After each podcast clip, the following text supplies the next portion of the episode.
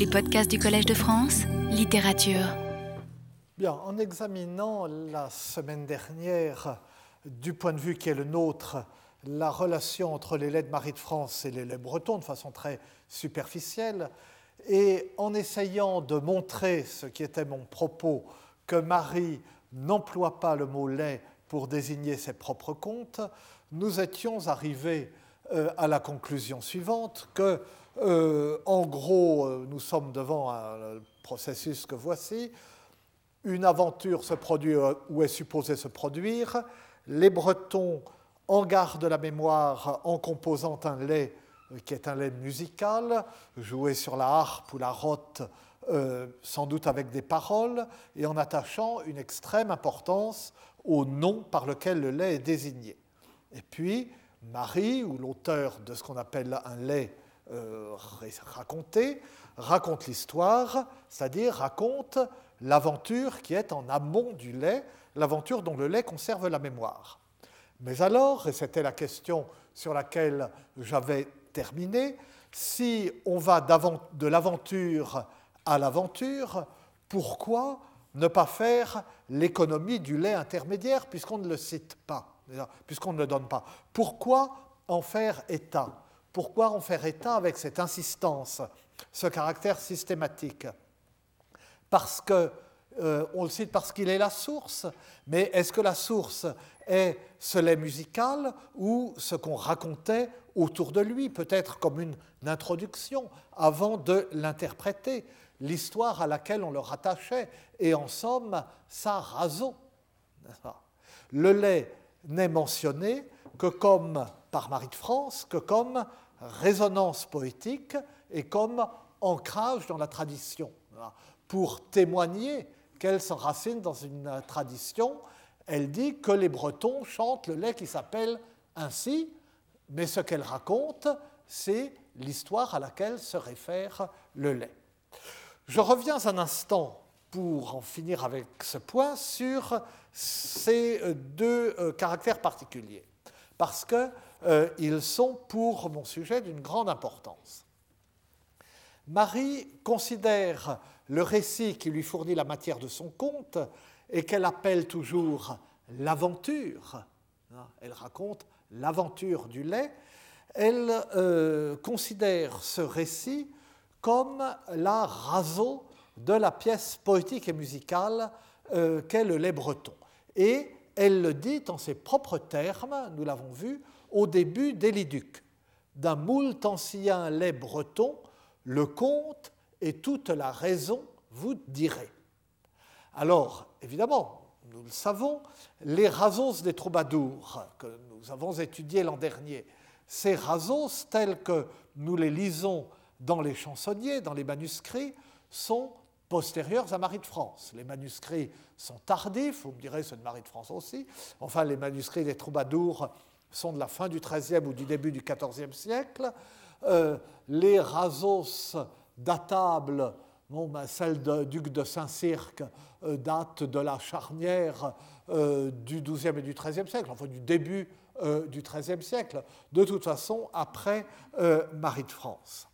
Mais nous avons vu aussi l'an dernier que la pratique qui consiste à faire précéder l'interprétation d'une chanson d'une sorte de euh, boniment qui présente le ou d'une introduction simplement, qui présente le troubadour et les circonstances dans lesquelles il est supposé avoir composé la chanson, euh, cette pratique a pu être ancienne, elle, est même, elle était même probablement ancienne dire la raison d'une chanson, c'est une expression qui existait certainement depuis longtemps.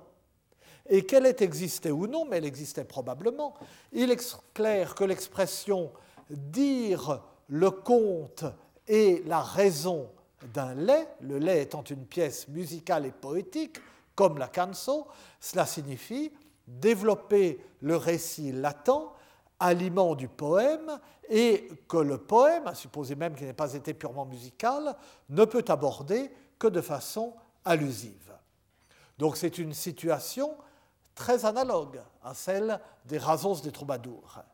Et en même temps, c'est une situation très différente, Parce que lorsque je dis que l'on va de l'aventure à l'aventure, en supposant, mais en supposant seulement, le lait lyrique entre les deux, cela implique, en la circonstance, non pas que la Raso, qu'est le conte de Marie de France, approfondit la poésie du poème, si je puis dire, comme le font, et comme nous avons montré que le font les Rasos dans les chansonniers occitans, puisque ce poème est absent, et que la Raso, qu'est le conte, en tient la place, en est le succès d'année, est composé pour qu'il ne soit pas oublié, euh, comme le dit Marie dans son prologue.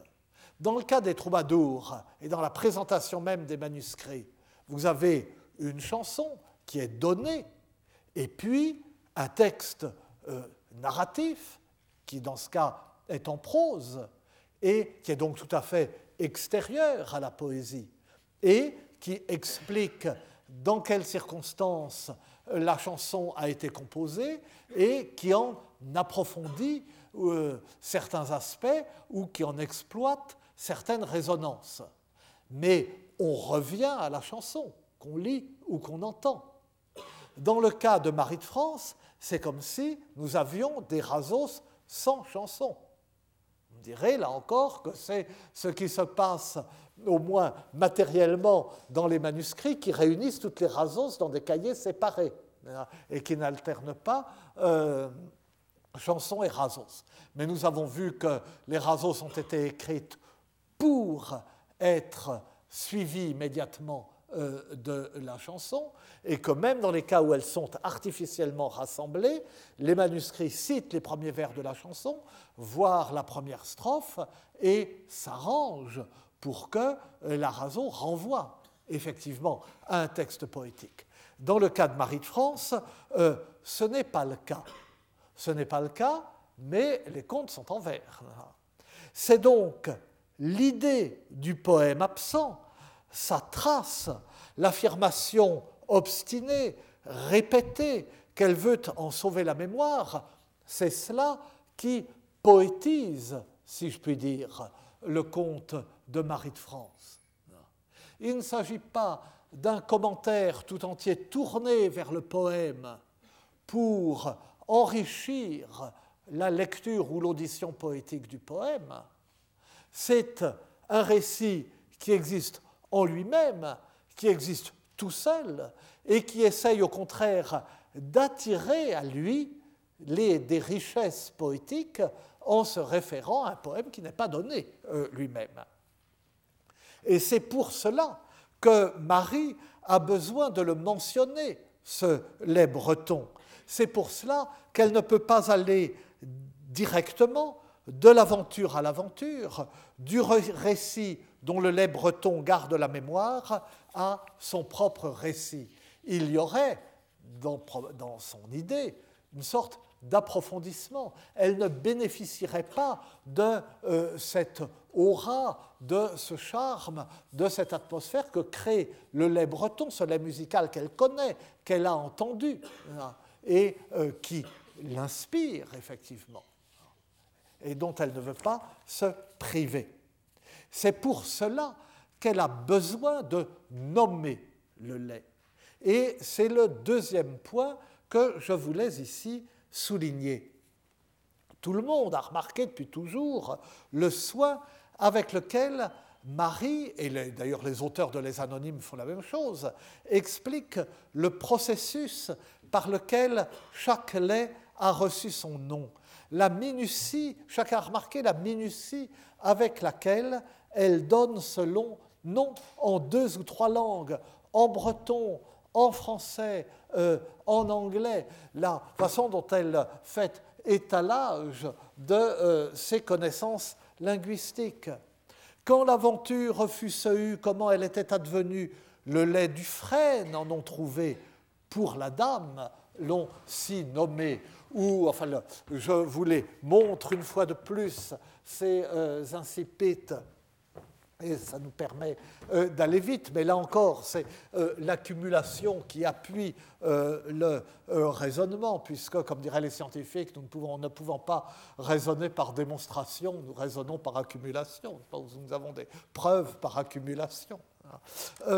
Quand Delay faire m'entremet, nous l'avons assez commenté, celui-là, ne veuille oublier bisclaveret, bisclaveret à nom en breton, Garoulf, loup-garou, l'appelle les Normands. Jadis advint en Normandie, dans le vrai, au début des deux amants, jadis advint en Normandie une aventure moult oi de deux enfants, euh, en tant qu'on a beaucoup entendu, dont on a beaucoup parlé, de deux enfants qui s'entraînèrent, par amour en beduit finèrent, tous deux moururent à cause de leur amour, un lait en firent les Bretons, des deux amants reçut le nom. Et à la fin, pour l'aventure des enfants, nom le mont, la montagne où ça s'est produit des deux amants, ici advint, comme dit est, les Bretons en firent un lait. Au début du laustique, une aventure, vous direz, dont les Bretons firent un lait. Laustique annonce mes vies, à mon avis, une cheville, s'ils appellent en leur pays, laustique, ce est, donc le, le nom du rossignol en breton, ce est rossignol en français, et Nightingale, dit-elle, en droit anglais. Et à la fin, cette aventure fut contée, ne put être longuement scellée, cachée, un lait en firent les Bretons, et la hustique l'appelle on. Et à la fin euh, du euh, chèvrefeuille, et j'y reviendrai, Tristan, qui bien savait harper, en avait fait un nouveau lait, assez brièvement le nommerait, Gotelef l'appelle anglais, Chèvrefeuille le nomme français. Mais le passage le plus remarquable à cet égard est la fin du lait de Chétivel, du lait du malheureux, où le titre qu'il faut donner à ce lait fait l'objet d'une longue... Attendez, donc je prends... Euh, qu'est-ce que j'ai fait? Voilà. Donc je. Excusez-moi, je prenais... Euh, j'ai des feuilles blanches qui se... Enfin, ou transparentes qui s'interposent. Où le titre qu'il faut donner au lait fait l'objet d'une longue discussion. Et, euh,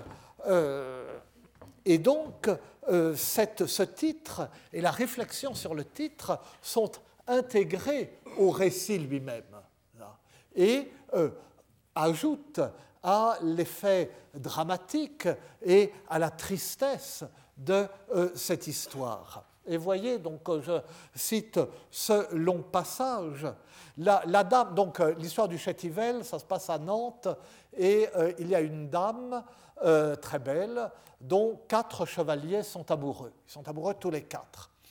Et lors d'un grand tournoi sous les murs de Nantes, ils veulent tous les quatre briller pour cette dame, et du coup, trois sont tués, et le quatrième est blessé d'un coup parmi la cuisse, euh, comme le roi pêcheur, qui fait qu'il ne meurt pas, mais qu'il lui sera difficile désormais de briller près de la dame, si je puis dire.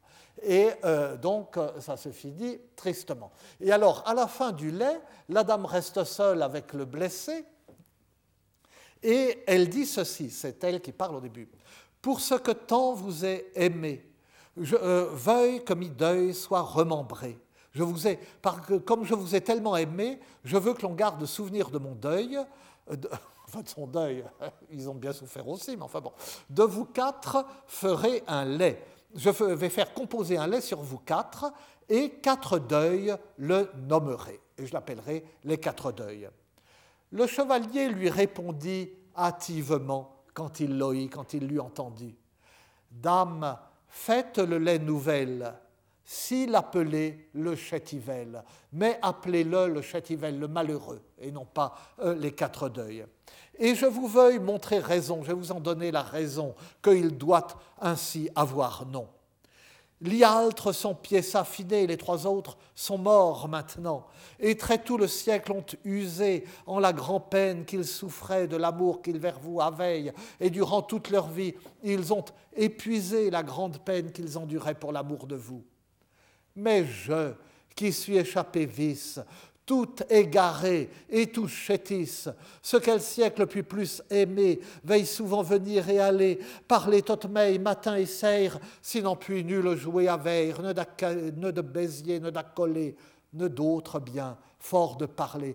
Mais moi, qui ai survécu, me voici pourtant éperdu et tout malheureux, car je vois sans cesse aller et venir celle que j'aime plus que tout au monde. Je lui parle matin et soir, mais je ne peux avoir la joie de l'embrasser, de la prendre dans mes bras. Le seul plaisir, je n'ai pas d'autre bien d'elle que euh, celui de la conversation. Tel sans mal me faites souffrir, mieux me vaudrait la mort tenir. Vous me faites ainsi tellement souffrir que je préférerais mourir. Pour certes, l'île certes, de May nommé, le chétivel, hier appelé, qui quatre deuils le nommera, son propre nom l'y changera. Voilà, voici pourquoi c'est à partir de moi euh, qu'il faut appeler euh, ce lait. Et euh, il doit être nommé il faut l'appeler le malheureux. Celui qui l'appellera les quatre deuils euh, changera son véritable nom. C'est-à-dire que, euh, veut dire que les quatre deuils, ils continuent à avoir des, concurrents au-delà de la mort. Euh, tandis que le malheureux, c'est lui seul. Les autres ne sont pas malheureux, ils sont morts. Parfait, fait-elle, se met belle. Or l'appelons le chétivel. Ma foi, dit-elle, ça me plaît, je veux bien. Appelons-le donc le malheureux. Ici fut l'îlet commencier, et puis parfait et annoncié. Ici qu'ils portèrent avant, quatre deuils l'appellent Alcan. Chez ce qu'un des noms bien y a fier, car la matière le requiert. Le chétivel a nom en us. Le lait fut donc commencé, et puis une fois achevé, et partout répandu. Et parmi ceux qui le diffusèrent, quelques-uns l'appellent quatre deuils. Et les deux titres lui conviennent bien parce qu'ils correspondent au sujet. Mais son nom habituel est le Chétivel. Alors, voyez, excusez-moi, j'y reviendrai euh, dans un instant, mais euh, voyez cette longue discussion qui, euh, autour du nom du lait, qui en même temps en tire la leçon et le savoir qui est le plus malheureux, ceux qui sont morts, est-ce que celui qui survit dans ces conditions n'est pas plus malheureux que les autres? Euh, Est-ce qu'il n'a pas droit à ce que le lait soit sur lui et le désigne lui plutôt que tous les quatre ensemble? Et Marie de France, qui est aussi l'auteur de fables, maintenant on sait à peu près certainement que c'est le même personnage, la même Marie qui a écrit les laits et les fables, eh bien, euh, donne une sorte de longue moralité euh, de ce lait, mais une moralité incluse dans le récit lui-même, puisqu'il y a cette conversation euh, dramatique à la fin et autour du nom. Et alors, cette attention au titre paraît tout autant, comme nous l'avons d'ailleurs déjà vu, euh, dans les laits anonymes. un lait en fit relais breton, Graël en mort l'appela on. Pour l'aventure racontée, en fit le roi un lait trouvé, de Guingamore retint le nom, ainsi l'appellent les Bretons, etc. Enfin bon, c'est euh, euh, pour remembrer cette aventure, on avait un lait trouvé, s'il l'appelèrent désiré.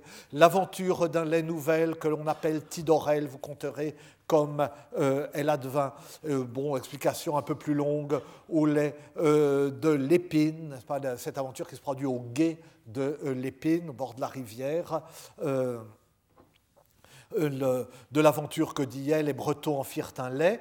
Pour, pour ce qu'elle advint au guet en nom, les Bretons esgardés, que l'îlet reçut son nom, ne fût-ce de l'épine non, ne l'ont pas des enfants nommés, un selon de l'épine appelé, ça a nom l'îlet de l'épine, pour justifier ce fait qui lui paraît un petit peu étonnant, hein, que le lait ne porte pas le nom des personnages, comme les autres laits, mais le nom de l'endroit euh, où ça s'est passé, le, euh, euh, de l'épine. C'est le contraire des deux amants, c'est la montagne qui a reçu le nom de montagne des deux amants, etc.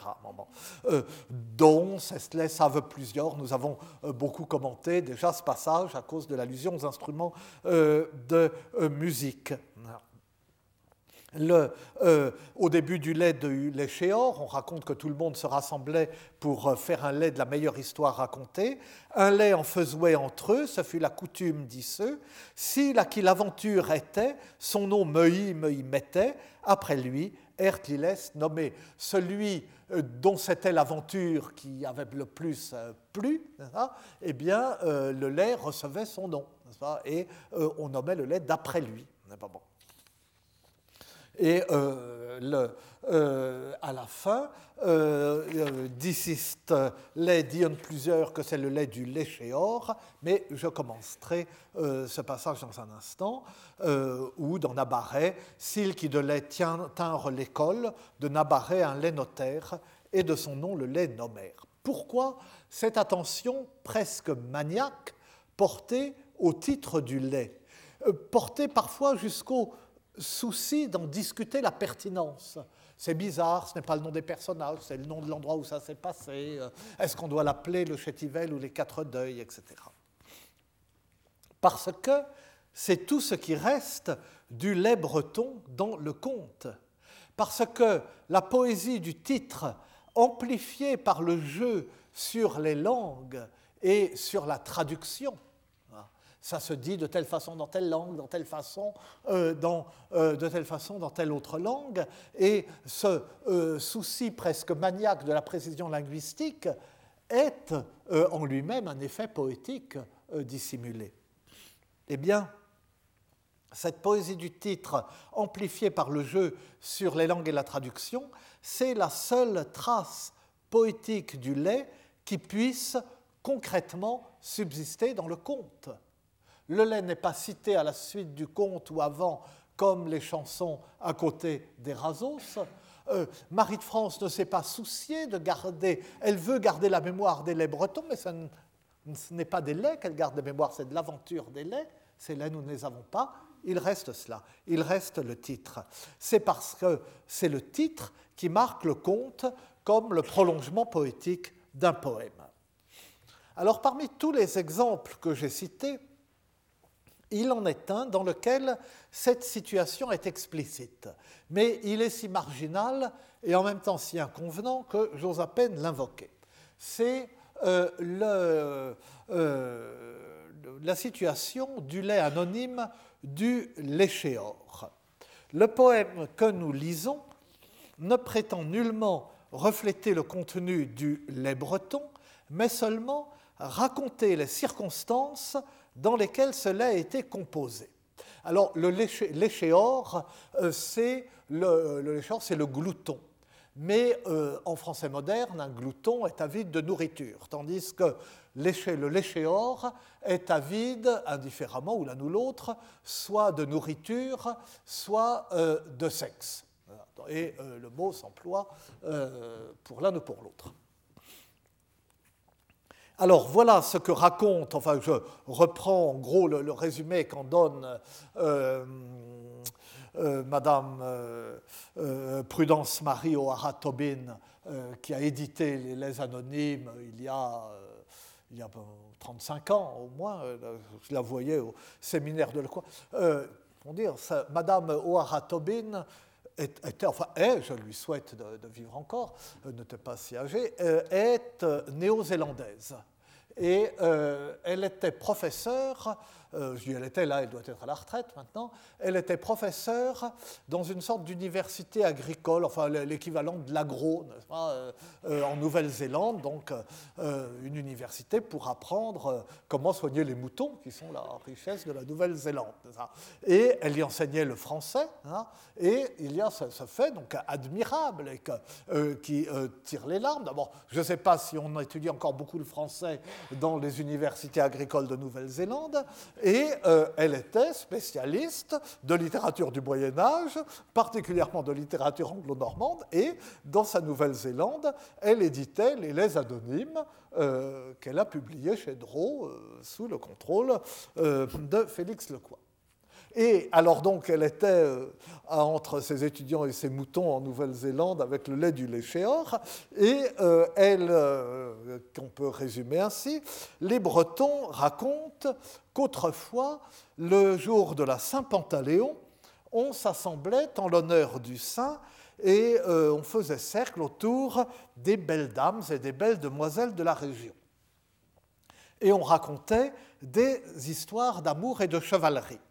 Et l'histoire qui était jugée la meilleure faisait l'objet d'un lait qui était diffusé ensuite par des jongleurs musiciens et diffusé comme ça de cours en cours.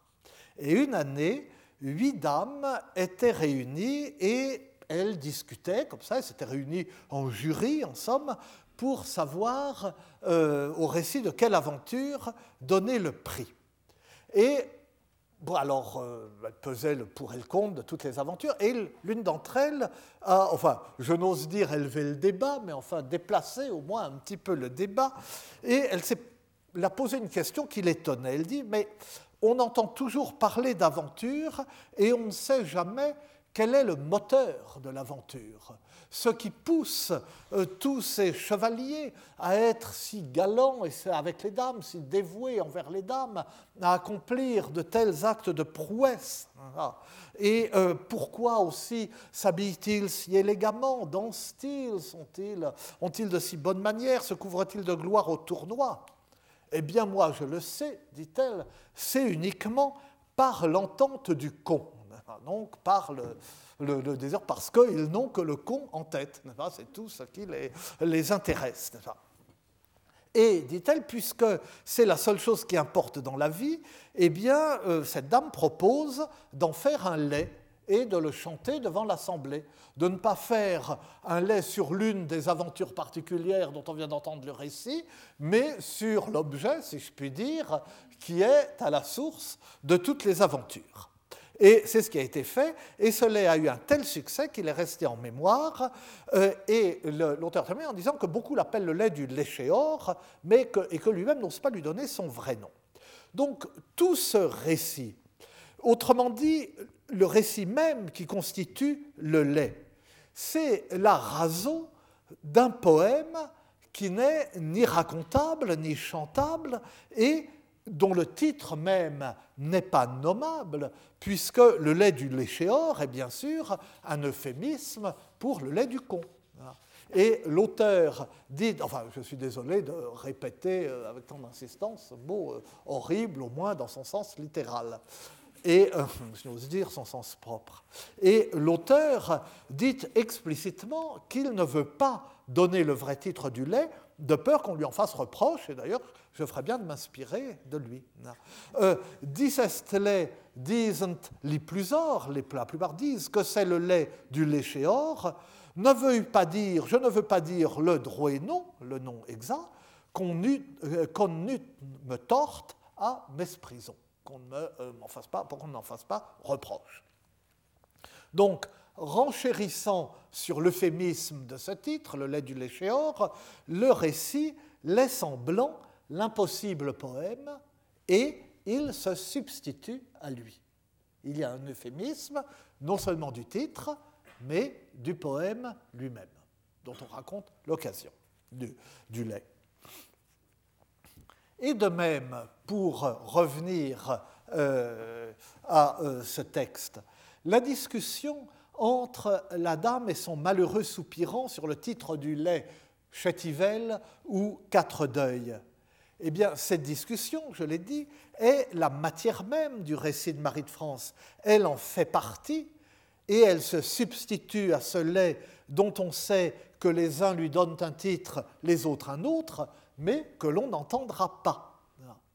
Et le, point extrême de cette situation est marqué par le lait du chèvrefeuille, qui a fait couler tellement d'encre, et où le brouillage en réalité ne concerne pas seulement l'inscription qui figurait ou ne figurait pas sur le bâton de noisetier euh, où s'enroulait le chèvrefeuille, mais aussi euh, le brouillage porte sur le lait que Tristan a fait sur cette aventure.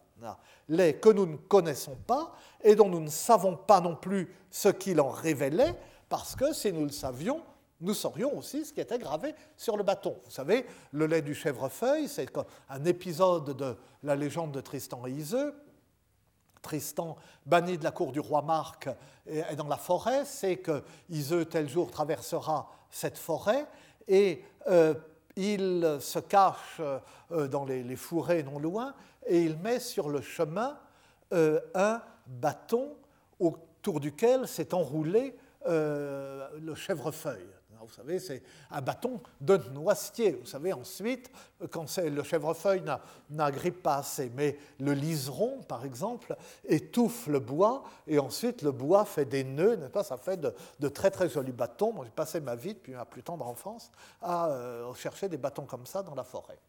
généralement, alors on en trouve aussi en frêne, euh, quelquefois en châtaignier, mais euh, le noisetier qui pousse très vite, c'est le mieux parce qu'il suffit que le liseron vive trois ans, je sais pas, euh, pour, que, pour faire de beaux nœuds sur le bâton d'un noisetier. Enfin bon, là c'est euh, un bout de noisetier avec un bâton de noisetier avec du chèvrefeuille, et euh, ce, la vue de ce bâton arrête le regard de la reine qui passe à cheval. Elle sait que Tristan est là, sous un prétexte quelconque, elle euh, s'enfonce dans les fourrés, où elle retrouve Tristan et ils peuvent rester euh, ensemble euh, un moment. Le, alors bon, je ne reviens pas sur le, détail du, texte qui est très connu, mais le, il y a. Marie explique ce qu'a compris la reine. On sait que euh, lorsque le chèvrefeuille, s'est enroulé autour du noisetier, on ne peut pas les séparer. Et si on les sépare, les deux plantes meurent, dit-elle. Et cela signifie que, bel ami, ainsi est de nous, ni vous sans moi, ni moi sans vous. On ne peut pas nous séparer sans que nous mourions. Et puis, il y a tout un commentaire et un développement de cette idée dans le poème. Alors, tous les érudits se sont cassés la tête là-dessus. Il y a des, euh, dizaines, j'exagère peut-être, mais de très nombreux articles, peut-être, sur cette question à telle enseigne que il est, ça fait bien se distinguer dans la profession, quand on écrit un article sur le chèvrefeuille, de l'appeler encore le chèvrefeuille, voire encore et toujours le chèvrefeuille. Il y a un article ainsi euh, intitulé. Alors, pour les uns, euh, le Tristan avait gravé les, 10, 15 vers, je ne sais plus combien, 20 vers du discours sur le bâton de noisetier. Ceux qui n'ont jamais essayé de graver sur un noisetier et qu'ils ne voient pas très bien comment c'est fait. D'autres euh, qu'il avait gravé juste les deux vers, bel ami, ainsi est de nous, ni vous sans moi, ni moi sans vous. C'est déjà un petit peu long. Ou qu'il avait gravé juste son nom, ou qu'il n'avait rien gravé du tout. Ah. Et euh, on peut euh, en discuter à l'infini. Et alors, ce qu'on peut remarquer, d'ailleurs, remarqué, on l'a remarqué, tout a été remarqué, c'est un texte court, n'est-ce pas, et euh, on peut facilement exercer sa sagacité, euh, c'est qu'il euh, y a une hésitation sur le sens des derniers vers, que je vous avais déjà cité, mais je les ai plus... Enfin bon, les récite simplement. Euh, pour la jouer Kilote eu de sa mie Kilote veu, et pour ce qu'il avait écrit, c'est comme la ruine l'autre dit, pour les paroles remembrées, Tristran, qui bien savait harper, en avait fait un nouveau lait. Pour la joie qu'il avait eue d'avoir vu son ami, et à cause de ce qu'il avait écrit, comme je traduis littéralement, comme la reine l'avait dit, pour garder le souvenir des paroles. Tristan, qui savait bien jouer de la harpe, en composa un lait nouveau. Alors, vous voyez comment tout cela s'arrange-t-il À cause de ce qu'il avait écrit. Donc, il avait écrit sur l'air, mais qu'est-ce qu'il avait écrit Mais il avait écrit comme la reine l'avait dit pour remembrer, pour rappeler les paroles.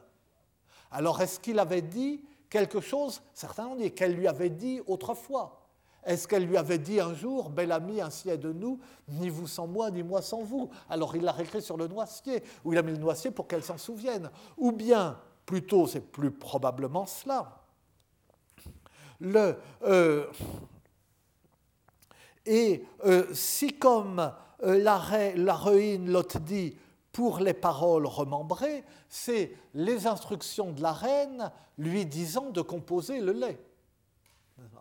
Mais alors pour garder le souvenir de quelles paroles? Les paroles qu'ils ont échangées lors de leur rencontre, euh, comme traduit très astucieusement d'ailleurs euh, euh, Laurence Arflankner, les paroles qui étaient sur le bâton. Enfin bref, il y a tout de même, l'expression est anormalement contournée pour un auteur qui écrit d'habitude de façon particulièrement limpide. Hein, et euh, cette, ce contournement correspond au contournement du noisetier, si je puis dire. Rien, euh, euh, en fait, ce que cela suggère plutôt, mais je vais m'embarquer dans un article euh, encore et toujours le chèvrefeuille, ce dont je me garderai. Je fais vœu de ne jamais écrire d'article sur le lait du chèvrefeuille. C'est que euh, cela, ça suggérerait plutôt, mais je le dis encore une fois, je ne l'écrirai pas, euh, c'est que rien n'est écrit sur le bâton de noisetier, ce qui est assez logique.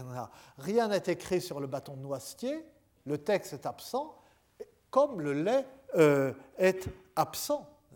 Et à la place du lait, il y a le récit de Marie de France qui est une glose de ce lait absent, conformément à ce qu'elle a dit dans son prologue, n'est-ce pas? Que euh, Elle écrit de même qu'on euh, on approfondit ce qu'ont écrit les anciens en découvrant toujours un sens nouveau et un sens plus profond à leurs écrits, et eh bien de même, elle approfondit la résonance du lait en écrivant le récit, mais euh, elle ne cite pas le lait et euh, son récit tient la place de ce qu'elle approfondit et qui n'est pas là. Bref, le lait narratif n'existe que par métonymie. On l'appelle lait par métonymie, par glissement de contiguïté à partir du euh, lait musical et poétique dont il s'inspire. Si ce mot a fini par désigner un conte racontant une histoire qui a d'autre part inspiré un poème, c'est que Marie de France a réussi à persuader ses lecteurs que le conte ne peut exister sans le poème, que l'histoire en elle-même n'est rien sans cette mémoire fragile, allusive, qui en oublie les péripéties, qui en concentre l'émotion, ce qu'était certainement le lait musical breton. Son art de conteuse est pénétré de euh, cette conviction. La poésie de ces récits est de donner l'impression que ces récits s'enracinent dans des poèmes qui ne racontent pas tout et de les développer. Rappelons-nous son prologue, justement, et l'allusion à Priscien, à ce grammairien. Marie invoque l'auteur ancien d'un traité de grammaire qui est également lu comme une anthologie de citations, autrement dit comme un recueil de fragments. Et elle invoque cet auteur d'un recueil de fragments pour dire que le sens des œuvres ne se découvre que peu à peu et que la réflexion des générations successives l'approfondit, pour montrer que même si elle a renoncé à adapter une œuvre latine, puisqu'elle éprouve le besoin de dire dans son prologue, je voulais d'abord adapter une œuvre latine, et puis j'ai renoncé parce que c'est trop éculé, et j'ai pensé au lait breton, et je vais en garder la mémoire, pour montrer que même si elle a renoncé à adapter une œuvre latine, son travail et son ambition restent les mêmes, elle doit mettre en évidence que ses contes se fondent chaque fois sur des poèmes produits par chacune de ces histoires qu'elle raconte, nés de chacune de ces histoires, mais qui ne la racontent pas, puisque précisément ce sont des morceaux musicaux et poétiques. À elle d'en retrouver le sens et de l'approfondir. Et le sens, ce n'est pas seulement une idée ou une leçon abstraite, c'est l'ensemble des effets, des résonances, des prolongements, des émois indicibles, des nœuds affectifs que recèle le poème et que dans la pratique médiévale, comme les raseaux des troubadours nous l'ont enseigné, le récit peut mettre au jour tout aussi bien que le ferait l'analyse ou le commentaire critique. Mais l'effet particulier auquel parvient Marie de France, c'est de créer du sens en supposant derrière son récit un poème inconnu. Quant à la forme que prend chez elle l'effort pour sauver le souvenir des bretons, effort qu'elle entreprend de bonne foi, parce qu'il n'y a pas la moindre raison de la taxer de supercherie. Et il y a au contraire toutes les raisons de penser que ces Bretons, ou de savoir même, que ces Bretons existaient bel et bien. Ce n'est pas, pas, une supercherie, c'est un effet littéraire, de ne pas citer les laits. Eh bien, pour la, forme que prend chez elle euh, l'effort pour sauver le souvenir des Bretons, euh, la forme que revêt cet effort, si je puis dire, forme décalée, forme substituant le récit au poème, ce n'est pas quelque chose qui devrait tellement nous étonner, puisque, il me semble que je l'avais déjà dit, euh, ce n'est pas sans rappeler ce qu'on observera, ou annoncer, ce qu'on observera quelques décennies plus tard dans la littérature scandinave, avec l'Edda en prose de euh, Snorri Sturluson, dont il a déjà été question au séminaire, avec euh, le bel exposé euh, d'Hélène Tétrel l'an dernier ou il y a deux ans, je ne sais plus. L'Edda en prose est un effort pour garder le souvenir de cette poésie scaldique et de cette mythologie scaldique qui sont en train de disparaître à l'époque de Snorri, mais ce qu'écrit Snorri pour garder le souvenir de ses poèmes, c'est en prose. Hein, c'est une, mythologie scandinave en prose. Mais une fois de plus, celui qui, au sein des, des, nuées obscures, des conjectures, jette une lumière fulgurante et qui illumine ce point dont je débat, c'est Dante, comme je l'avais annoncé au début de ce développement. Nous avons vu que dans sa toute première attestation, qui est logiquement dans une langue celtique, en irlandais, le mot lait, Lloyd, vers 830-850, est appliqué au chant d'un oiseau, le merle. Eh bien, près de cinq siècles plus tard, quatre siècles et demi, à une époque où le mot désigne couramment en français depuis plus de cent ans une nouvelle en vers. C'est encore au chant d'un oiseau, l'hirondelle, que euh, l'applique Dante au chant neuf du purgatoire.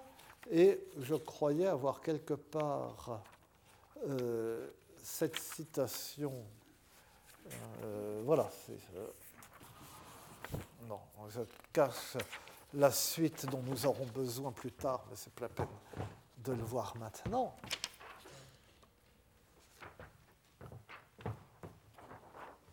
Donc voilà. Donc vers 13-15 du chant neuf du Purgatoire, Nell'ora che comincia i tristi lai, la rondinella presso la mattina, force à mémoria des suoi. À l'heure où commence ces tristes laits, l'hirondelle, juste avant l'aube, peut-être en souvenir de ses malheurs anciens.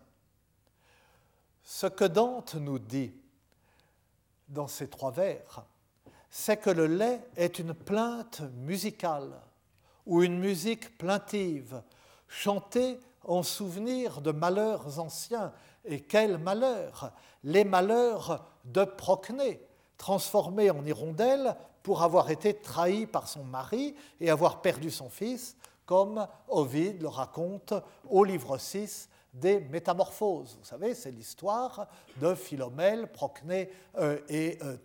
Le roi de Thrace, Thérée, épouse euh, Procné.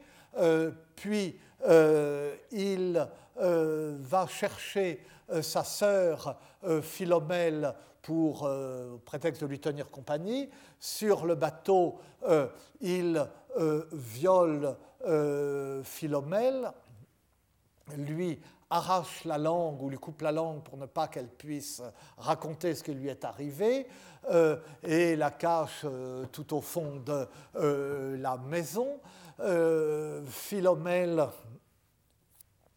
le, tisse une toile, enfin fait une broderie pour raconter son histoire et s'arrange pour qu'elle soit mise sous les yeux euh, de euh, sa sœur Procné, euh, fureur de Procné, meurtre du fils de l'enfant Itis, et Thérée se lance à leur poursuite.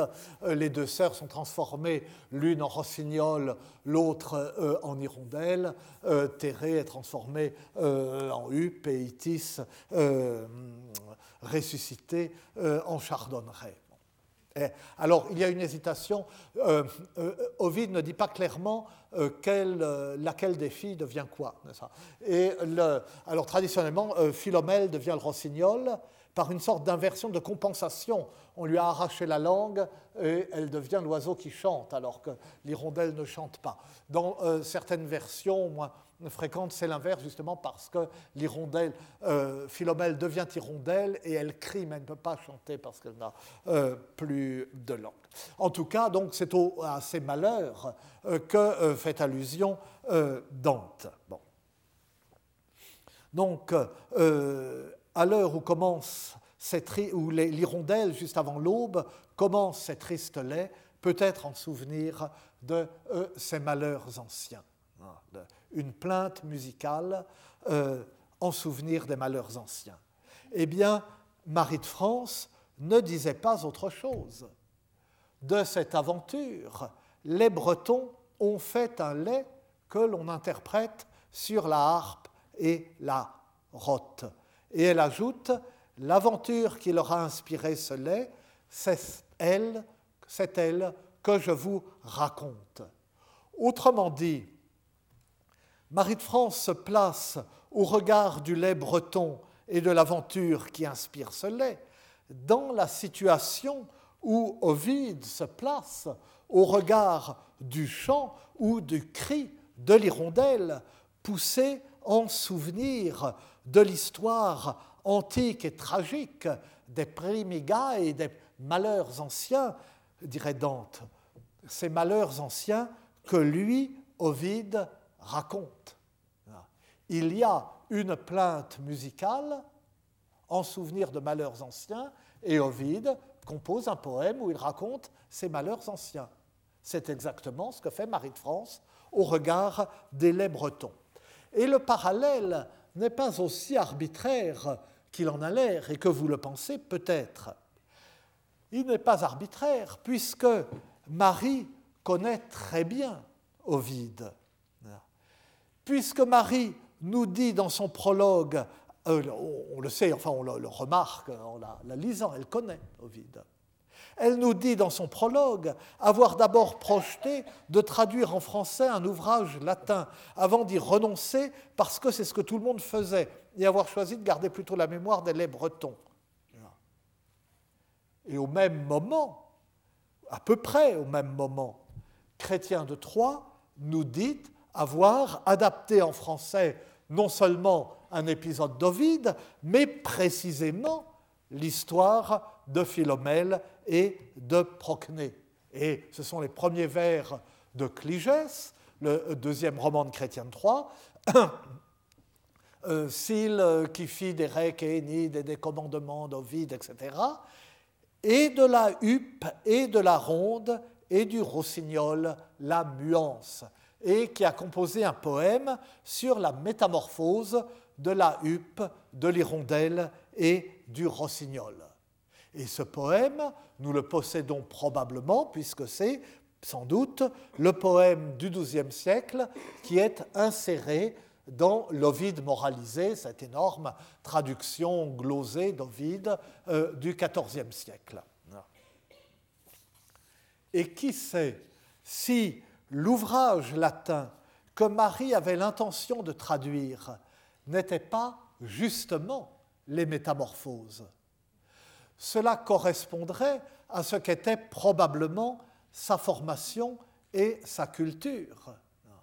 Cela correspondrait à ses goûts littéraires, puisque ces récits ne sont très différents ni de ceux euh, transmis euh, par les bretons, ni de l'esprit euh, des fables. Les histoires que raconte Ovide, ça ressemble. ces histoires à la fois féeriques, amoureuses, tragiques, ça ressemble aux histoires que raconte Marie de France. Ces euh, histoires d'Ovide qui se prêtent à une sorte de moralité, ou au moins à une sorte de leçon qui permet euh, à Ovide de glisser ces enchaînements extrêmement désinvoltes euh, d'un épisode à un autre, qui font une partie, enfin, il y a tant d'autres raisons de trouver du charme aux métamorphoses, mais c'est un des éléments euh, de, euh, de, leur charme. Marie de France, avec ses aventures, avec ses fables et la leçon des fables, elle n'est pas si loin d'Ovide. Et euh, on peut même aller plus loin pour le coup.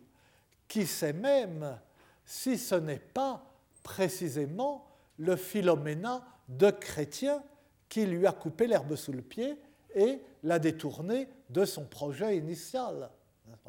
Euh, lorsque euh, donc, Cligès est écrit dans les années 1170, à ce moment-là, euh, il nous dit qu'il a déjà écrit euh, Érec et Énide, euh, qui est probablement à peu près de 1170, ou à peu près par là.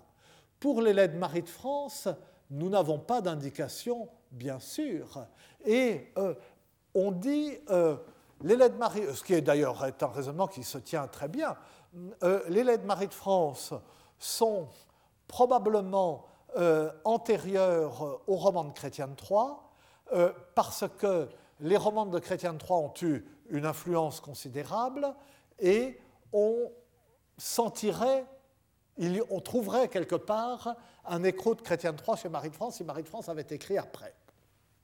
Ça vaut ce que ça vaut, mais euh, pourquoi pas Mais enfin, les deux auteurs peuvent très bien avoir été contemporains.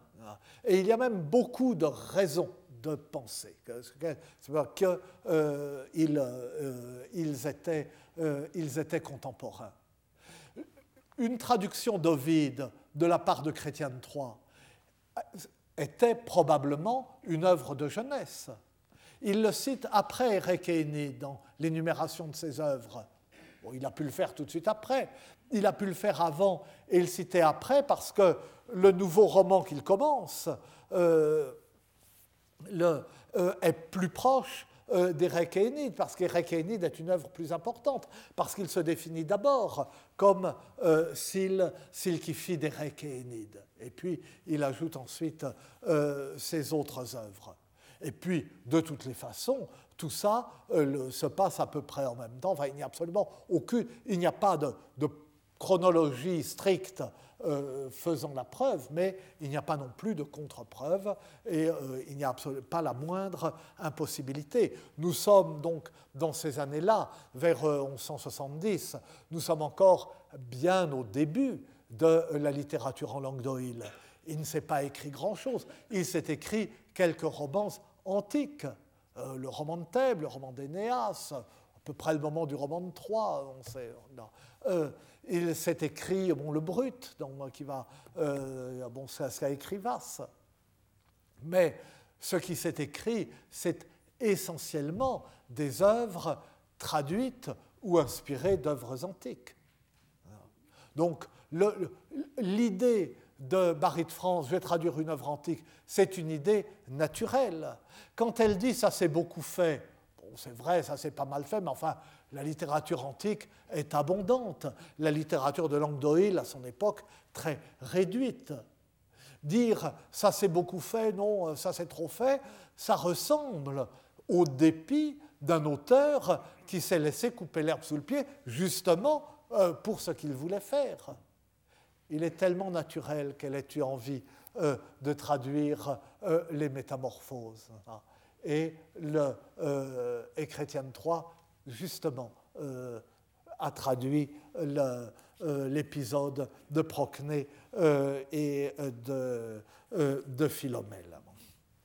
Donc, euh, enfin, bon, me direz, tout ça à partir de Dante qui vient après, ça n'a pas grande importance, n'est-ce pas?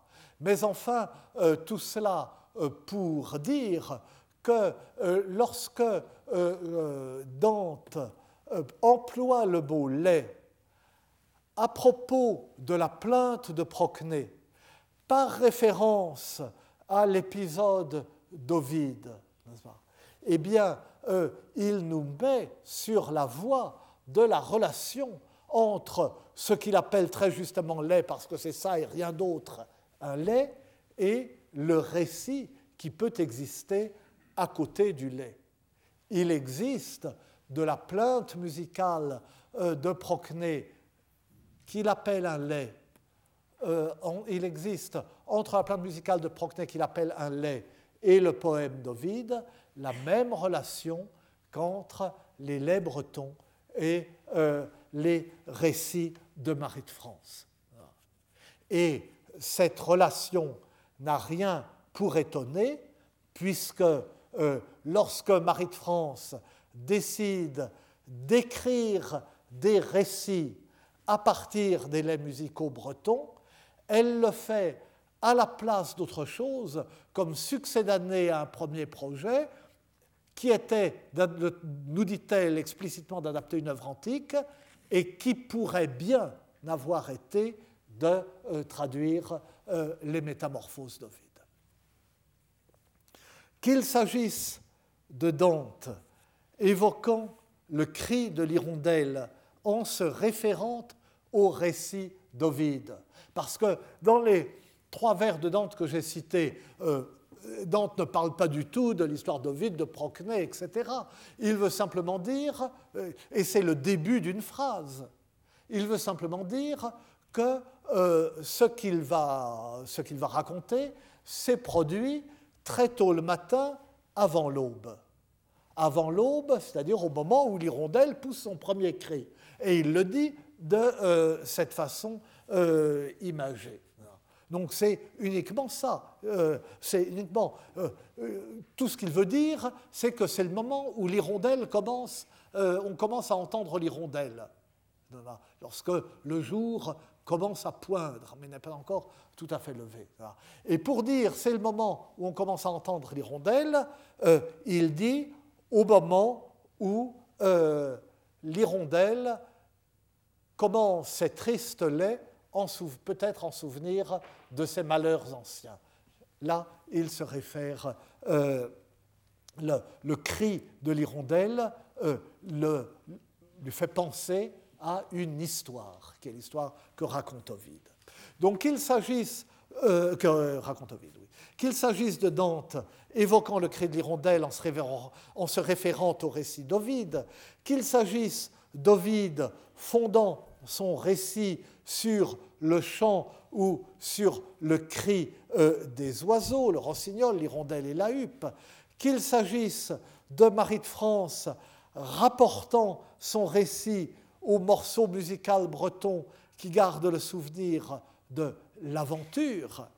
Dans tous les cas, on devine une conception de la poésie à partir d'un euh, noyau euh, qui ne l'est pas comme si ils avaient traité le euh, vieux sujet de dissertation de Cagne, la poésie est le développement d'un cri. Et nous avons le récit, euh, mais euh, nous n'avons pas le, le, cri. Mais ce cri ou ce chant, le récit en parle, se fonde sur lui, fait le, noyau à partir duquel, ou la poussière à partir de laquelle se crée la perle, la poésie et le développement d'un cri, le cri de l'hirondelle ou le chant du laustique. Je vous remercie. La prochaine fois, Marie de France et les troubadours.